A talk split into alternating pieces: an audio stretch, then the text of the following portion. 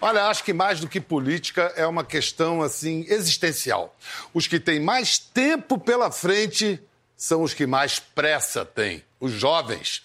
Falar em médio prazo com a rapaziada pode soar como ofensa reacionária. E a beleza e sofisticação do pensamento de longo prazo? E parece não convencer. Pensar a longo prazo, talvez em horas extremas, como um remédio anti-desespero. Seria extrema a hora? Ah, esses moços, pobres moços, nem se soubessem o que os velhos sabemos. Bom, então tá, vamos ouvir o reacionário mais subversivo do Brasil falando sobre os jovens. Eu teria de dizer aos jovens, diante, aos jovens de ambos os séculos, é o seguinte: envelheçam depressa, com toda urgência, envelheçam. Nelson Rodrigues.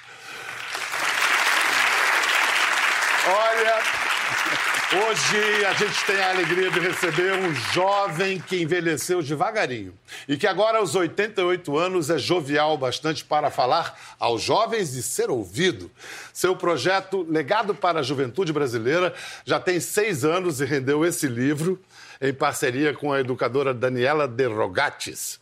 Vamos aplaudir Fernando Henrique Cardoso.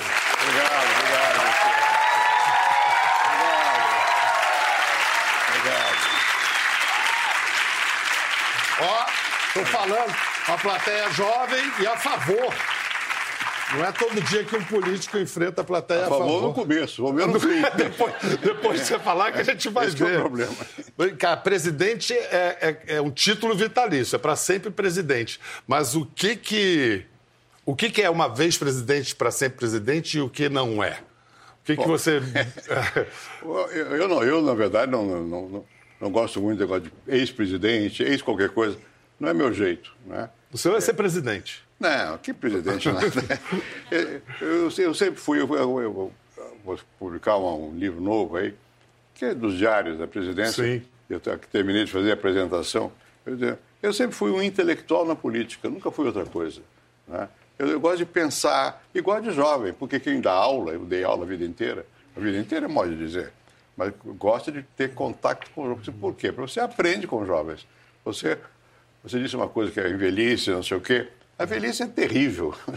Você é uma criança para mim. é verdade. É, são 27 anos de diferença. É muita coisa é. De, de, diferença. É. Você vai ver, a velhice não é uma coisa que, que vai assim, devagarinho, não. É degrau. É degrau. É degrau. Isso é uma coisa Qual foi o seu último degrau? Com quantos anos? Ah, faz poucos anos. faz um ano. Ontem! No final, no final você vai caindo e tal.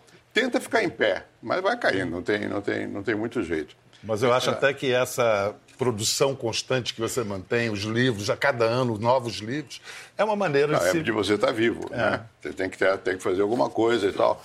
Eu trabalho todo dia. É, hoje eu estava reclamando. Eu tenho uma vantagem também. Eu sou casado com uma mulher que tem muito, é metade da minha idade. Menos até do que a metade da minha idade. Isso ajuda, porque agora tem uma cachorrinha lá em casa.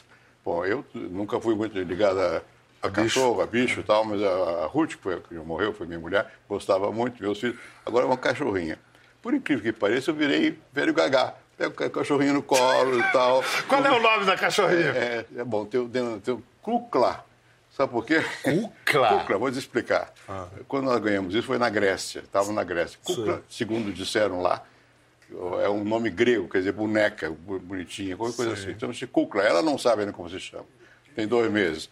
Mas o fato é que dormiu na minha cama.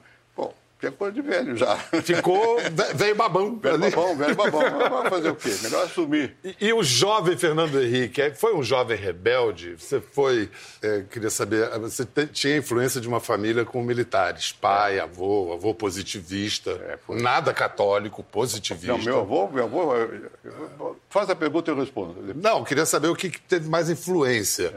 É. Essa presença castrense, né, militar na sua formação, ou os livros? Não, não, de longe os livros. De longe? De longe os livros. Mas por quê? Meu pai era também advogado né, e era bastante dado a livros. E eu, eu, tinha mania de ler, nunca vou esquecer isso, um livro chamado A Mulher de 30 Anos, do Balzac. Né, e que eu achava que era uma coisa, que ia ter coisa que eu queria saber. Não, não tinha nada disso que eu imaginava. Né?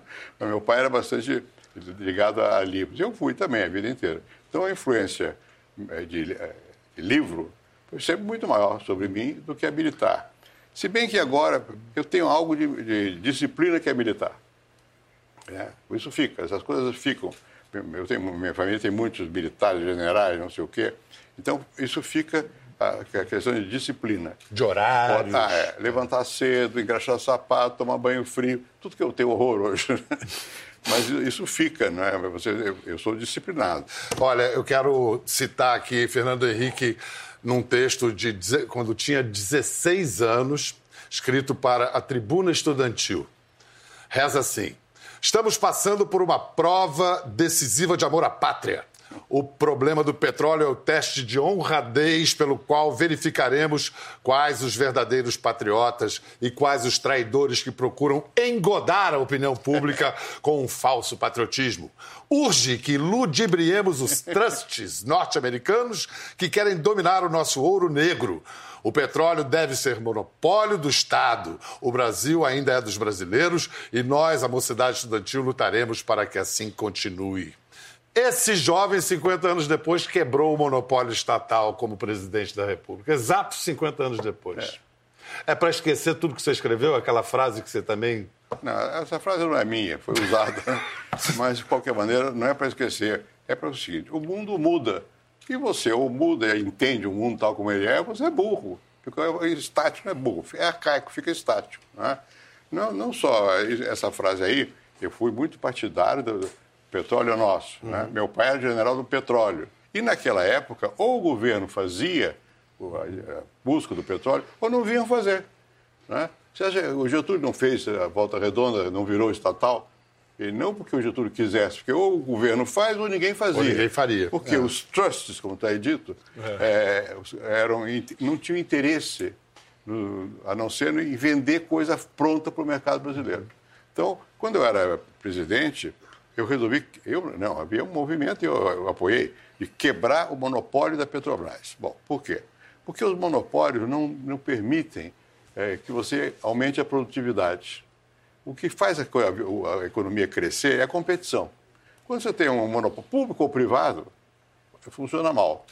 Bom, agora, eu não privatizei a Petrobras. Até escrevi uma carta ao, ao Senado, que havia muita resistência, dizendo, olha, eu não vou privatizar a Petrobras. Dizer, o governo tem o controle de 50% mais um, tem mais até, da Petrobras. Mas a Petrobras tem que sofrer a competição de outras empresas para poder progredir. Hoje você é a favor da privatização da Petrobras? Não. Eu acho que Ainda nós fizemos. Tá, não, não é, não é por razão é muito simples. Eu acho que o que foi feito foi o suficiente para a Petrobras hoje ser uma companhia capaz de competir com as outras. O mercado é aberto. Né? O mercado é aberto. Agora, em certas circunstâncias, você vende ações da Petrobras. Mas eu acho que algumas, algumas questões são fundamentais do Brasil ter alguma alavanca para o governo poder atuar. Né?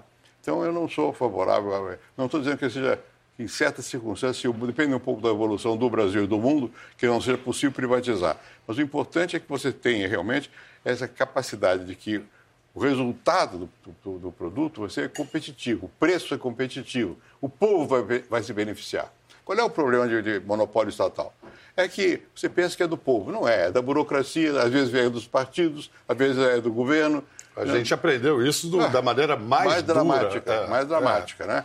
Então, o importante é que haja transparência e havendo competitividade, você tem aí sim o povo se beneficia porque o custo cai, o preço, portanto, do consumo cai, que é o que é importante. Presidente, Falando, esse livro, na realidade, feito em parceria com Daniela de Rogatis, é uma consequência do projeto, que é um projeto. De, em que consiste exatamente o proje, projeto Legado para a Juventude Brasileira? É uma espécie de consequência, ou é uma consequência das jornadas de junho de 2013? Não. É, tem alguma ligação, eu já estava, já, eu já tinha esse projeto. Eu recebo lá, eu tenho uma, organizei quando deixei a presidência uma fundação. Era um instituto, virou fundação. Por que fundação? Porque fundação tem o procurador da República dentro, fiscaliza. Como isso é uma coisa que você tem que ter transparência. Não, não, eu não posso receber nenhum tostão, nem minha família, nada, zero. Bom, isso é importante. Então, lá tem dois programas que se lidam com jovens. Um, que é esse, que é legado, não sei o que, tá, o, o livro resume, que são jovens de famílias empresárias. Mas tem um outro que é jovens de curso secundário, público ou privado, mas geralmente é público e técnico também. Bom, eu já recebi não sei quantos, milhares, 8 mil, 9 mil jovens é, em grupos. No começo eu chegava, eles chegavam, eu fazia uma exposição. Agora não faço exposição nenhuma. Eu, o que, que vocês querem saber? Levanta, fala e tal. Conversa. Conversa. Só não pode ter uma coisa, política partidária. Uhum. O objetivo não é, não é esse. Uhum. É discutir temas nacionais e tal. E tem um outro grupo, que é esse que, deu esse livro aí, que a Daniela Rogatis organiza, que é grupo de pessoas que são ligadas a famílias que têm empresas. Bom, portanto, são ricos. Agora, ou devem ser, não sei. Agora, lá, mesma coisa. Eu, eu, eu aí está resumido tudo que eu, o que eu digo lá. Bem, agora, é, é curioso ver quando eles perguntam. As perguntas são iguais. São? São, mais ou menos a mesma coisa. A angústia, qual é a angústia de quem chega a uma certa idade, é jovem ainda e tal? Vou ter emprego? Não vou ter emprego? Como é que eu vivo? Né? Essa é a, a angústia fundamental. E o Brasil, para que lado vai? Esse tipo de questão. É curioso como isso perpassa independentemente de é, classe, é, é, origem. É, mas, mas é, esses jovens desse livro, digamos, jovens de uma elite, elite. É, estão preocupados com o quê? Primeiro, são jovens que vão atuar mais no mercado do que no Estado. É, mas é curioso que eles começam a ter um sentimento de responsabilidade social. Né? Não sei desde quando tem isso, mas agora tem. Mesmo sem ingressar na vida pública. É. Você falou em 2013. Em 2013, é, quando houve um comício aqui, esses jovens, os jovens daquela época que estavam lá, uhum. foram ao comício. E foram temerosos, porque nunca tinha ainda comício, não sei o quê e tal. Mas foram ao comício, por conta deles, eu não, não tenho nada com isso. Bom, então começa a ver, é, há momentos em que a sociedade se abre para a vida política. Aconteceu comigo isso. Em um certo momento, a vida política entra na, na faculdade. Eu tava, era aluno ainda. Uhum ou jovem assistente, não me lembro. Bem, então há momentos que acontece isso. Quando houve 2013, foi um desses momentos. Escuta, você disse que eu sou jovem aos meus 61 anos. Então, um sujeito de 46 anos é o quê? Uma criança? criança. Uma criança? Ué. Mesmo que seja avô? Mesmo que seja senador? Não. Veja você, a minha mulher tem 44. 40, não, nem isso. Ih, já, briguei, já vai brigar comigo. Aumentou a idade dela. Eu aumentei a idade dela. É. Né? Não, não. Mas é, eu fui, quando eu fui senador, eu já era mais velho que isso. Então, agora... Mas olha aqui, eu era professor da USP quando eu tinha 21 anos. Então. Aí. É, então. Eu...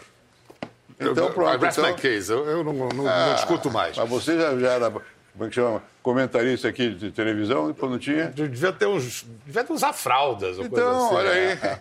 Usa até hoje. Né?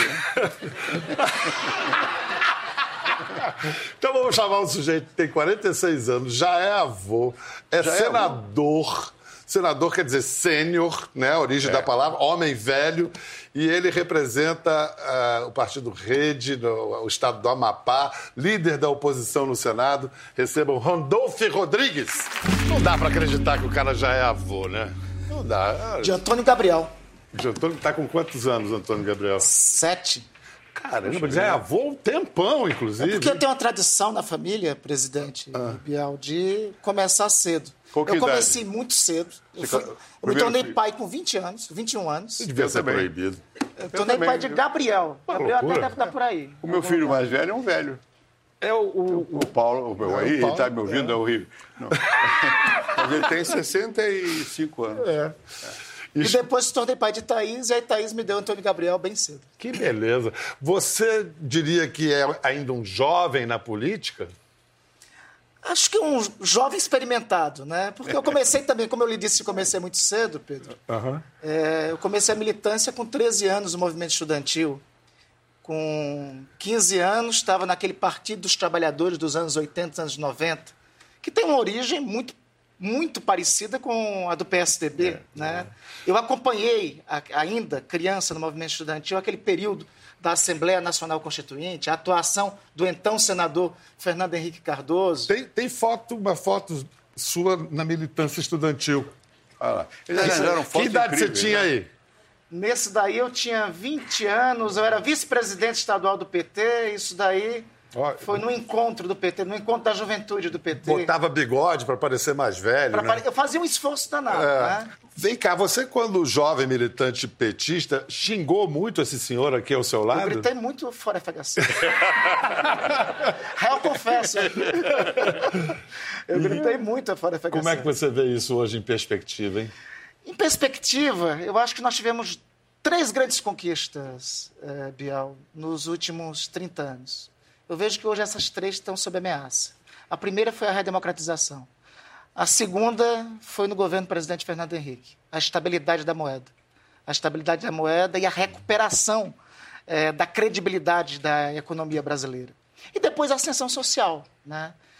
Eu, hoje, vendo a atualidade, e vendo que essas três conquistas estão sob muita ameaça pela conjuntura que nós estamos é, vivendo, eu acho que nós poderíamos ter tido uma grande oportunidade se os dois grandes partidos sociais-democratas do Brasil, o PSDB e o PT, tivessem encontrado uma concertação nesse meio termo. Não acho... foi por falta de esforço meu. Eu sei disso, eu sei disso. o PT e o PSDB são, então, assim, os irmãos Karamazov da política brasileira? Ou coisa pior, Caim e Abel, coisa assim. Aí cada um define Caim e Abel à vontade. Eu acho que o Caim foi quem queria que os dois se unissem, ou Abel foi Abel, quem queria Abel, que os dois se unissem. Eu acho que nós poderíamos, se tivéssemos construído uma concertação, que eu acho que em momentos diferentes, por circunstâncias diferentes não foi possível, seria possível superar o fisiologismo da política brasileira, que acabou levando depois a experiência petista para a triste experiência do mensalão e dos escândalos de corrupção. E você para fora do PT, do PT para o PSOL, do PSOL agora para a rede. rede. Você é do Amapá, Amazônia é Legal. Qual é a sua avaliação rapidamente de Ricardo Salles, ministro do Meio Ambiente? É a maior tragédia que já passou pelo Ministério do Meio Ambiente. Não é à toa que todos os ministros do Meio Ambiente, de todos os governos, desde o governo do presidente Fernando Henrique, emitiram uma carta recentemente falando dos retrocessos da governança ambiental no Brasil. Né? E é por isso que, inclusive, protocolamos. Fico feliz de saber que ontem o ministro Fachin despachou para a Procuradoria-Geral da República e pediu 10 dias à Procuradoria-Geral da República se manifestar o pedido de impeachment. É o primeiro pedido de impeachment da história republicana de um ministro de Estado, junto ao Supremo Tribunal Federal. E o fizemos porque a governança ambiental construída nos últimos anos foi uma conquista da sociedade brasileira. É. Nós éramos um pária ambiental até ali 1988, com a morte, com o assassinato de Chico Mendes. Começamos a reconquistar credibilidade internacional a partir de 92, com, em governos diferentes, com a Eco 92 sendo realizada, passando depois pelo governo do presidente Fernando Henrique, tendo, eu acho que um momento triunfal durante o governo Lula, na gestão da ministra Marina Silva, no Ministério do Meio Ambiente, quando os países de todo mundo resolveram convencionar o seguinte: olha, aliás, os países de todo mundo não, a Noruega, os países ricos, a Noruega e a Alemanha, disseram: olha, vamos dar nossa contribuição à preservação da Amazônia. Então vamos constituir o Fundo Amazônia. O Fundo Amazônia não tem nada de ameaça à soberania internacional, é uma concertação a partir de uma, um diagnóstico o aquecimento global levará ao fim das espécies, inclusive da nossa. Tudo isso, o respeito internacional, foi colocado em xeque agora por esses seis meses de Jair Bolsonaro e Ricardo Salles. Fernando Henrique, há exagero na reação internacional ao que está acontecendo na Amazônia? Não, não acho que há exagero, não. Há preocupação. Nem sempre eles são bem informados já, nos detalhes, mas quanto à tendência geral, é verdade. É, a retórica do governo atual é uma retórica de como se não houvesse aquecimento global possível, né, a questão dos indígenas não, não, deve ser considerada, que a Amazônia não, não preocupa. Ao contrário, eu conheço razoavelmente a, a, a sua região. Escrevi um livro sobre a Amazônia há muitos anos, quando houve a tentativa estimulada pelos governos militares de ocupação da Amazônia. Bom, e eu fui lá, fui lá, fiquei, havia destruição da floresta, não sei o que e tal. Me choquei bastante com o que vi. Bom, mas além disso, é, é, é real que você tem que prestar atenção no que está acontecendo. Não é que você, não é o, o, governo atual que seja responsável, vem de longe. Né? Perfeitamente. Vem de longe. Agora, o governo atual é responsável pela retórica, por não prestar atenção ao problema que é verdadeiro. Ah, mas os outros são. Claro, nós abrimos brecha para que interesses que são realmente de outra natureza, são comerciais, usassem esse pretexto para trazer dificuldade para acordos do Brasil com, com, a União Europeia, etc, etc. Então, eu não, não acho que não se deva prestar atenção a esse aspecto da exploração que existe da questão ambiental também do outro lado. Mas ela é real. Você precisa prestar atenção. Num plano mais geral, como é que você tem avaliado o papel da oposição ao governo atual? Eu vejo o seguinte: a, a, a imprensa, que na verdade a mídia em geral, né, que realmente nas sociedades ocidentais tem um papel muito importante, porque forma opinião, é muito contrária a tudo que está acontecendo. Né? Eu vejo que a mídia tem mostrado muitos equívocos do governo. Eu acho que o principal dos quais é não entender que o mundo é outro. Nós não estamos mais na Guerra Fria. O governo dá a impressão de que você tem um perigo comunista por todo lado. Você nem se fale. Eu já sou antigo. Enfim, mas tudo isso é, é, é ilusório, é, não é verdadeiro, não corresponde. Os interesses são de outra natureza. O mundo está mudando muito e muito rapidamente. É, é, eu perguntei qual, como você avaliava a oposição. O que você está dizendo, então, é que a oposição está sendo feita mais pela imprensa do que pela oposição? O que eu estou dizendo é isso. Eu sei que a oposição existe, faz oposição, mas também eu sei também, por experiência vivida, que não é sempre que a oposição pode se manifestar. Há momentos. Esse momento ainda, eu acho que é importante que, que a mídia esclareça os fatos, mostre elementos para que a oposição possa falar alguma coisa que tenha realmente reflexo na vida, explicite o que está acontecendo. A parte isso, que é às vezes é uma certa exagero, sublinho demais o caso, na verdade a, a mídia está dizendo as coisas estão, estão como estão ocorrendo. E hoje é uma diferença, é que todo mundo faz parte da opinião pública. Eu vejo a internet, e na internet diz o que quer meio desorganizadamente. Né? Vamos falar então de mais de atualidade. Senador Randolfo, como é que anda a sua relação com o presidente Jair Messias Bolsonaro? Peraí, antes de responder, vamos lembrar o momento em que vocês se encontraram em 2013. Que moral, que moral dele que não entrar no quartel do Exército. Que moral tem ele para falar que eu não entro no quartel do Exército. Que moral, que moral Ah, você é problema, tem moral, Que moral! Que moral!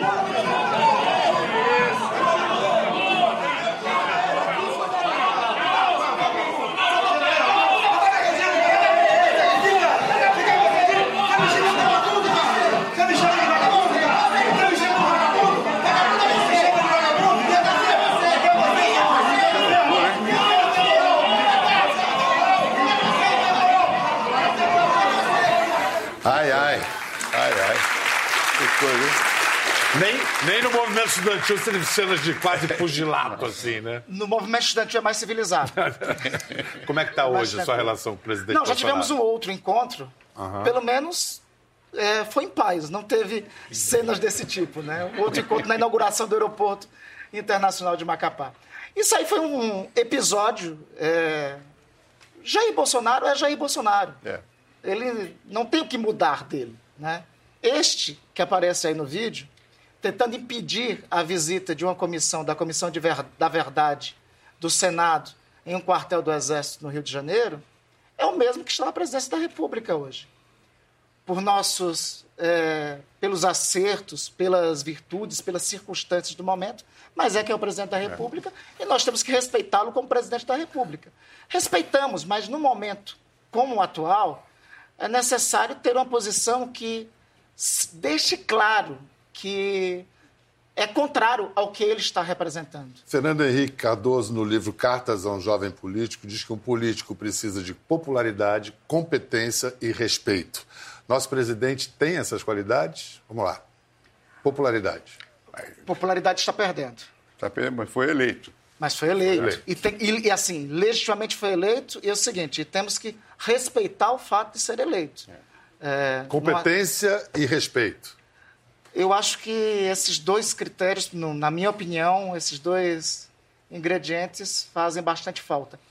Primeiramente porque ele mesmo declara, ele fala que não conhece nada de economia. Ele tem uma retórica em relação ao meio ambiente, anti-meio ambiente. Ele desrespeita qualquer política relacionada a direitos humanos.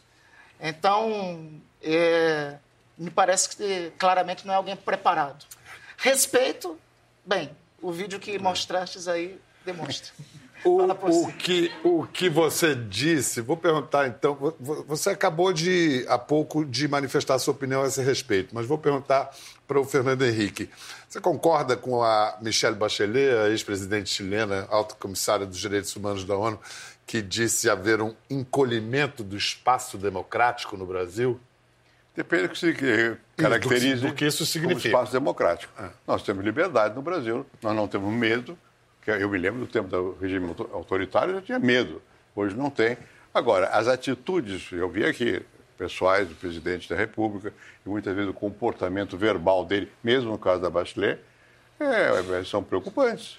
Primeiro porque ele representa o Brasil, ele foi eleito pelo povo brasileiro. Portanto, esse é, o respeito institucional ele tem que manter ele próprio, tem que se autorrespeitar. Não pode falar sobre o pai dela, nada. Não é falar a favor ou nada. É o pai dela. Ela, a, a Bachelet, eu, não, eu só vi uma vez na vida, mas a Bachelet hoje é alta comissária da ONU para Direitos Humanos. Então ela falou como alta comissária da ONU. Não falou como pessoa que se está intrometendo no Brasil. Direitos humanos são universais. Nós vivemos nos intrometendo na Venezuela toda hora. E é justo que, se faça isso. sete conflitos nesses seis meses com diferentes países do mundo. À toa? À toa não. Não eram necessários. necessários. Né? Então, eu, eu acho que tá, é, um, é um erro do, do, presidente se comportar dessa maneira. E você viu o comportamento dele aí, agressivo. É.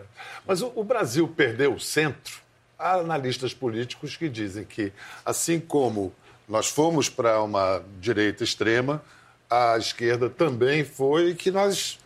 Eu sou favorável que haja um equilíbrio nas coisas. Eu acho que o centro é importante o, o centro no Brasil tem que olhar para o povo. Não adianta ser centro e olhar para o mercado. Isso não é centro.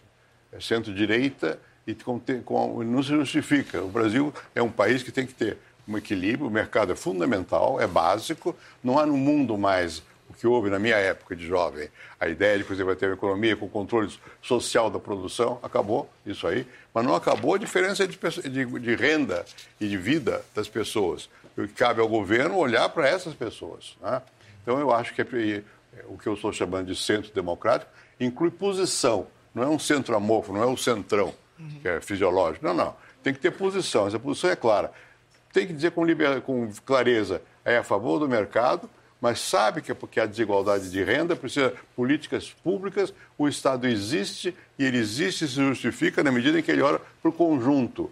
E quando você vai para o governo, você representa o Estado e você lá tem que fazer, a meu ver, se eu, eu já fui, mas se eu for, fosse ativo na política, eu diria, a política tem que ser olhando para a maioria. E a maioria está mal.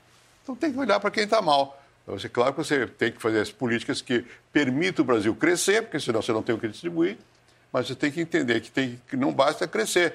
Você tem que crescer e olhar para quem precisa. Eu acho que é isso que é, que é, é necessário. E você, sendo presidente da República, a meu ver, você tem que ter a, a, a preocupação de não atiçar conflito. Você tem que olhar para a coesão, não tem que olhar para disrupção, para afastamento. A sensação que eu tenho é que o governo atual vê inimigo por toda parte e cria os inimigos. O adversário vira inimigo. O, o, o democrata sabe que tem um adversário. Na eleição, você é adversário. Né? E, e pode continuar com ideias diferentes. Mas você mas não vê, não. não. é inimigo. É. Você não vai acabar com ele, matá-lo. Ou acabar, ele não pode mais falar. Não, não. Você tem que convencê-lo. E convencer, etimologicamente, quer dizer vencer junto. Vencer junto. É, né? A gente está falando dos outros, do outro. Vamos falar um pouco de vossos telhados aqui. São de vidro. é, pois é, como todos os telhados. Senador Randolph, os sites de notícia UOL e o Intercept divulgaram agora, no início de agosto, mensagens trocadas entre Deltan Dallagnol e procuradores da Lava Jato, dizendo que Dallagnol teria sugerido a você entrar com uma ação contra o ministro Gilmar Mendes. É verdade? Nós, o meu partido, tem uma grande qualidade. Nós procuramos sempre que é necessário entrar com ações no Supremo Tribunal Federal contra o que achamos que é injusto, que é incorreto.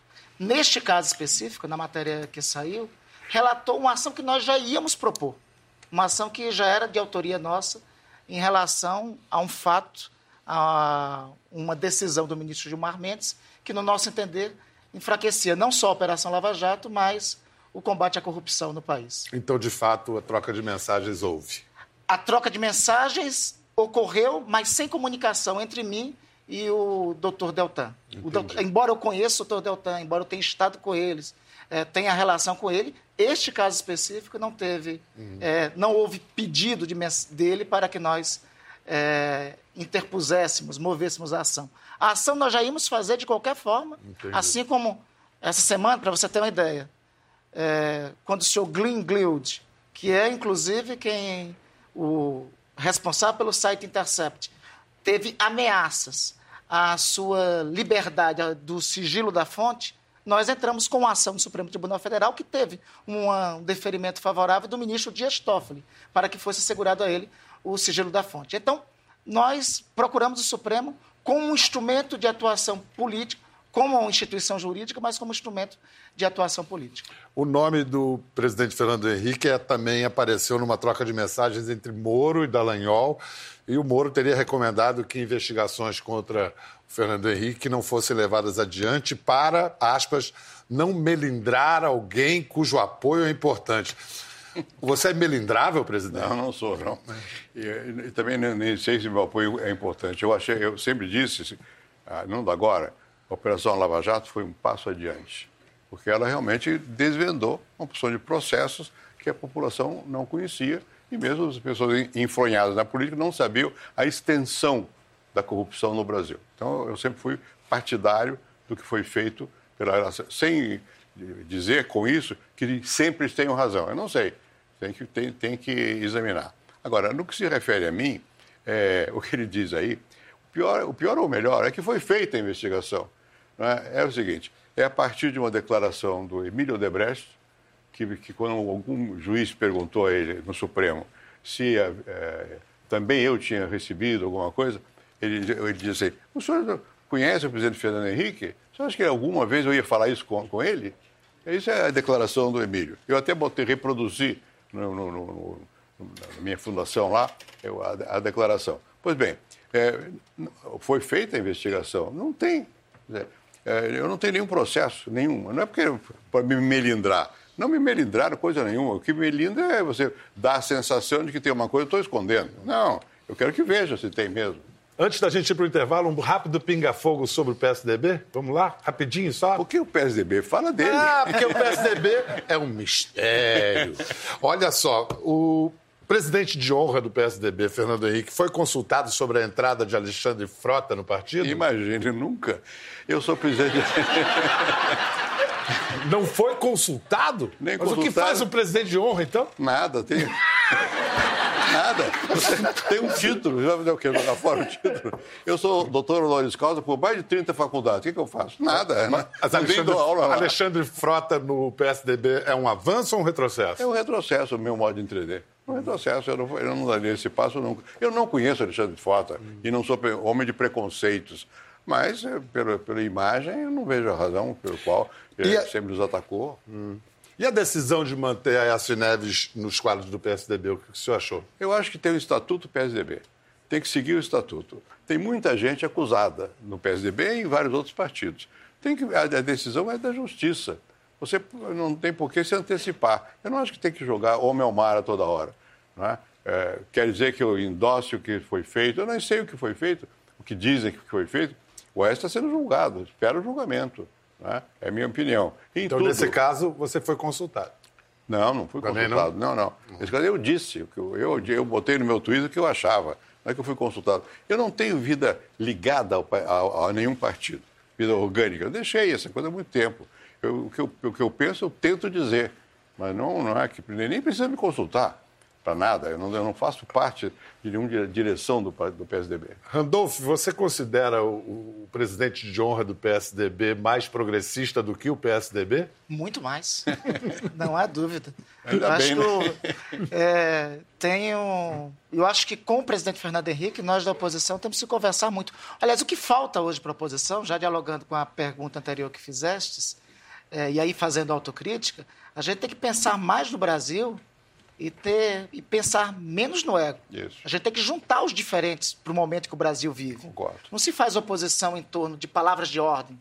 Se faz oposição em torno do que a sociedade brasileira está precisando. Exatamente. Se faz oposição é, dando resposta a mais de 13 milhões que estão entre desempregados e desalentados no Brasil, dando resposta aos cortes dramáticos que estão ocorrendo no CNPq, na educação, na pesquisa e na ciência no país.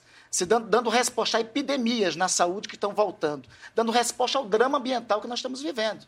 Às vezes estão querendo fazer oposição, alguns setores, não todos, mas estão querendo fazer oposição baseada em palavra de ordem. Não acho que é o caminho. Eu acho que tem que ter a, gene... a oposição no Brasil hoje tem que ter a generosidade de construção de um campo amplo que reúna todos os democratas. Mas hoje, para este mero leitor de jornal aqui, isso parece distante. Isso está em construção. Eu tenho procurado no Senado, eu e outros valorosos companheiros, temos procurado construir isso. Mas isso, de fato, está em construção. Esse momento aqui é o momento para isso. É. Está aqui ao lado do é. presidente Fernando Henrique. É tentar reconstruir um pacto social-democrata que nós perdemos no, no, passado e que, se tivesse dado certo, talvez nós tivéssemos alguns passos adiante. É, e se a liberal democracia que se clamava como tal se demonstrasse no poder, mas não tem se demonstrado como tal. Mas, enfim, a minha opinião não importa. Importa saber de vocês Sérgio Moro está desmoralizado como ministro da Justiça? Deveria se demitir? Eu acho que ele não deveria nem ter assumido. Eu não boto muita fé em juiz que rasga a toga e vai servir a política. Sim, mas agora ele está lá, no ministério, numa mas... situação que parece que ele é desautorizado cada vez mais.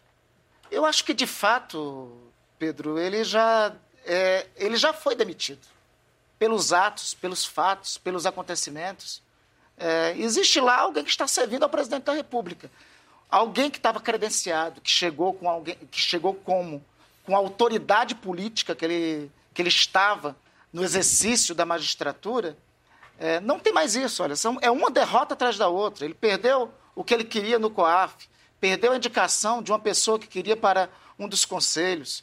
É, várias vezes foi desautorizado pela Polícia Federal, pela, pelo presidente da República em relação à autonomia da Polícia Federal. Há muito tempo ele perdeu a autoridade política para o exercício da função. O que, que ele deveria fazer? Olha, é que ele, eu não sei, porque isso é, é problema dele.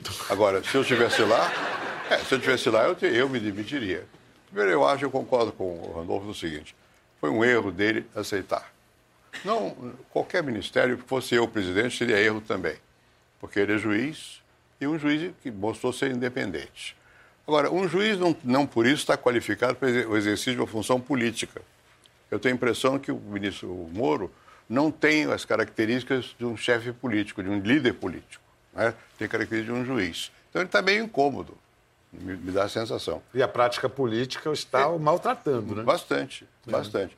Bom, eu acho que ele, ele podia, com legitimidade, aspirar a ser ministro do Supremo Tribunal Federal está mais longe agora do que estava do quando que ele estava era antes. antes né? Então, acho que ele, acredito que ele tenha aceito por motivos eh, explicáveis, ele seguiu a mano política, né? para evitar que houvesse alguém capaz de sufocar a Lava Jato, acho eu, acho que ele teve esse, esse impulso, mas ele chegou lá e viu que é coisa diferente. Então ele tem que agir de acordo com as circunstâncias. Eu, cabe a ele tomar essa decisão. Se estivesse eu lá, eu já estaria fora. Queria agradecer muito a sua presença, senadora, a sua agradeço. também, presidente. Uma última pergunta, quer dizer, eu queria, para encerrar, uma frase, um pensamento bem resumido de cada um para os jovens brasileiros que, afinal, foram o tema dessa nossa reunião hoje. Alguma coisa para dizer para eles antes que eles envelheçam? Eu posso citar Gramsci? Opa! Pessimismo da razão, otimismo da vontade. Eu não conheço Gramsci. mas deixa eu... Não seja modesto, presidente, não seja modesto. Nunca fui, nunca fui. Sempre me acuso do contrário. Não, mas é o que eu acho. Eu acho que é preciso continuar acreditando, acreditando em si mesmo, acreditando no Brasil. Isso é fundamental. Eu acho que o jovem tem que ter esperança. E sem esperança, a razão sozinha não faz nada. Precisa acreditar também. Muito obrigado, Fernando Henrique, Fernando Até a próxima!